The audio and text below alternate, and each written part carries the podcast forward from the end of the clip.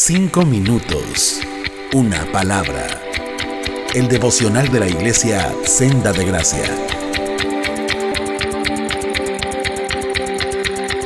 ¿Qué tal? Muy buen día. Espero que estén muy bien. Es un placer, como siempre, estar con ustedes. Mi nombre es Alex Monarres. Hace poquito me preguntaban acerca de la salvación de Dios, que si cómo se podía obtener, qué se tenía que hacer o qué no.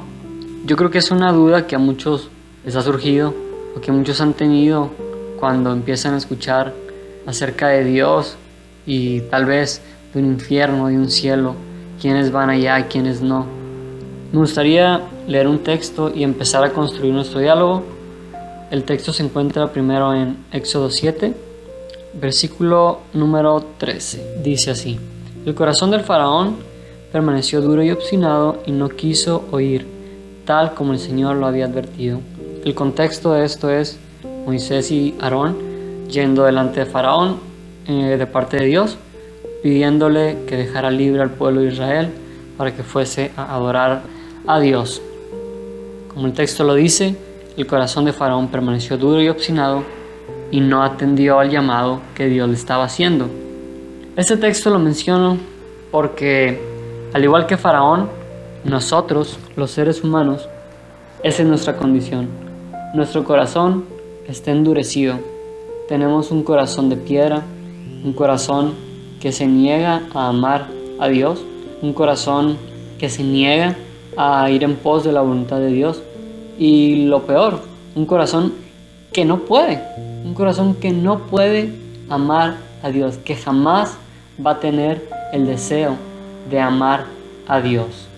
Otro texto, aquí mismo en Éxodo capítulo 6, versículos 6 y 7 dicen así. Por tanto, diles los descendientes de Israel que usaré todo mi poder y realizaré grandes milagros para sacarlos de la esclavitud y hacerlos libres de Egipto. Yo los aceptaré como pueblo mío y seré el Dios de ellos, y ellos sabrán que yo soy el Señor su Dios, que los ha rescatado de los egipcios. Nuevamente, podemos tomar estas palabras como propias de parte de Dios hacia nosotros. Aquí podemos observar cómo Dios es claro ante el pueblo de Israel, diciéndoles, tú no puedes generar salvación de la esclavitud, tienes años y años siendo esclavo y no has podido librarte de ellos, ahora yo te digo, yo, Dios, Jehová, te voy a sacar de esa esclavitud, vas a ser mi pueblo y yo voy a ser tu Dios y tú mismo vas a saber que yo fui quien te rescató. Ahora nuestro corazón es incapaz de amar a Dios, así como el pueblo de Israel era incapaz de poder salvarse. Nosotros somos incapaces también de poder salvarnos a nosotros mismos. La salvación es una obra sobrenatural que solamente Dios puede obrar. Solamente Dios nos puede salvar.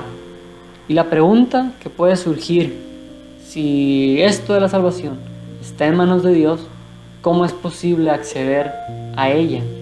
Déjame leerte dos textos más. Primero está en Juan 11, versículo 43 y 44.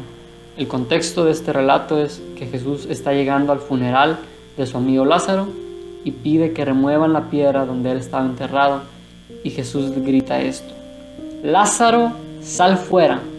E inmediato el muerto salió con vendas en las manos y en los pies y el rostro cubierto con un sudario. Nuevamente, esta imagen, esta escena refleja nuestra condición, muertos en nuestros delitos y pecados, muertos para oír la voz de Dios, muertos para poder obrar la voluntad de Dios, hasta que Jesús nos habla. Aquí podemos ver cómo Jesús habla y cómo al mismo tiempo el Espíritu de Dios estaba obrando en Lázaro. Y al igual que nosotros, cuando Dios nos llama es porque su Espíritu ha obrado en nuestros corazones.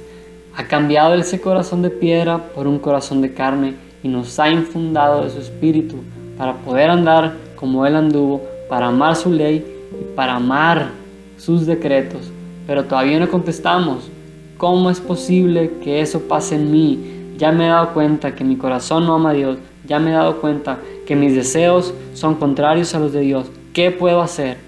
¿Qué puedo hacer? Dice Hebreos 3:15. Si oyes hoy su voz, no endurezcas su corazón como en la provocación. Si hoy estás escuchando la voz de Dios, te está diciendo esto. La única manera de venir a mí es que yo te llame y lo está haciendo.